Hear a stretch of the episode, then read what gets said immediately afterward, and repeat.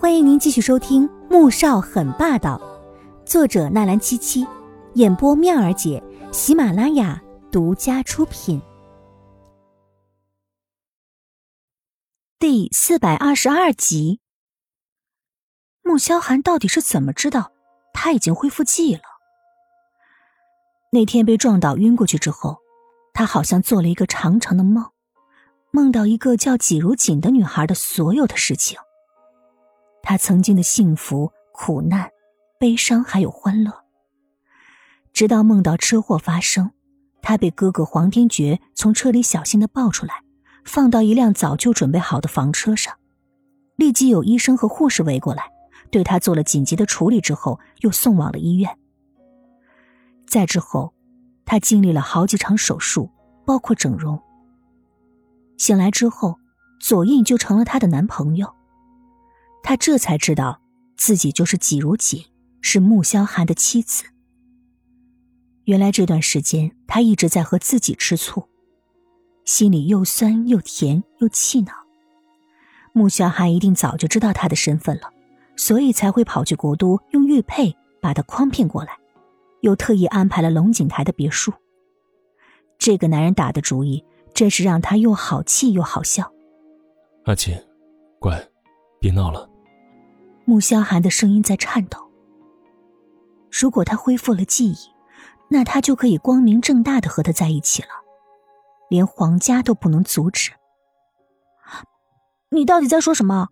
我说了，我不是阿锦。黄天武一副生气的蹙起了眉，挣扎着想逃开。穆萧寒，我看你是疯了吧？之前那位罗小姐说，我因为和你妻子长得有几分相像，所以你把我当成她的替身。起初我还不愿意相信的，现在看来是真的了。他故意用伤心又愤怒的目光看着穆萧寒，倒真是让他有一些不能确定了。我没有把你当过替身，你就是阿锦，是我的阿锦。都到这个时候了，他如果还不说出实情，那就是蠢了。你胡说什么？我是黄天武，才不是什么阿锦。黄天武不信的瞪着他，心中却是在哀嚎。他这是准备要说出真相了吗？可一旦说出真相，他要怎么蒙骗过关呢？突然，他脑子里闪过了一道灵光。哎呀，你你快点放开我，我好晕啊，好痛！你，他两只手难受的垂着脑袋，小脸痛苦的皱成了一团。穆萧寒以为自己逼得太紧了，连忙抱着他往外跑。我送你去医院。黄天武想制止他，可又怕自己穿帮。这个男人实在是太精明了，他不如装到底。到了医院，他直接被送到了穆子饶的办公室。怎么了？穆子饶看到这一幕，愣了愣。头疼。穆萧寒沉着脸，担心的看着怀里的小女人，发出难受的轻哼声。黄天武一开始只是装，可穆萧寒的怀抱让他太怀念了，索性觉得自己不如装的更像一点，不时的在他胸口蹭两下，还发出难受的哼唧声，只把某人折腾的心都快要击碎了。穆子饶却是闪过了一抹怀疑之色。按道理，这淤血散了就不会再头疼了呀，这是怎么回事啊？难不成是装的？不管怎么样。勾起了他的好奇心。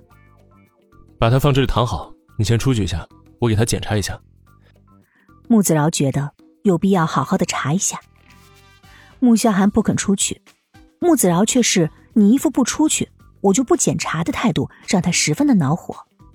看来晚上有必要再找他练练拳了。门关上，穆子饶抱着双肩，挑眉看向床上哼哼唧唧的黄天武。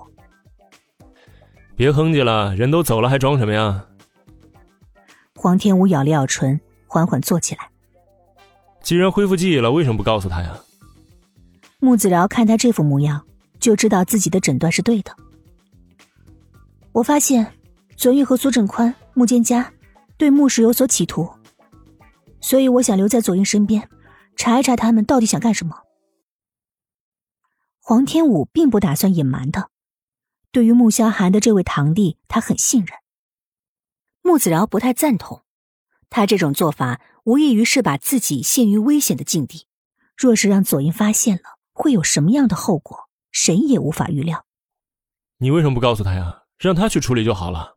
你应该知道这三年他过得有多苦了。黄天武从罗雅口中得知，自他离开之后，穆萧寒三年都无法正常的入睡，便明白了自己当初的离开对他的伤害究竟有多深。而穆萧寒将他离开前的所有物品全部完好无损的保留了下来，更让他明白了他对自己的爱是有多深。所以，之前他心里是充满了嫉妒和不自信的，因为他觉得。自己没有办法取代穆萧寒妻子的位置。直到恢复记忆之后，他回想着这一切，内心充满了喜悦，也让他坚定的决心，想要找出左印和苏振宽、穆坚家到底打算用什么样的方法对付穆家。本集播讲完毕，感谢您的收听，记得点赞订阅哦。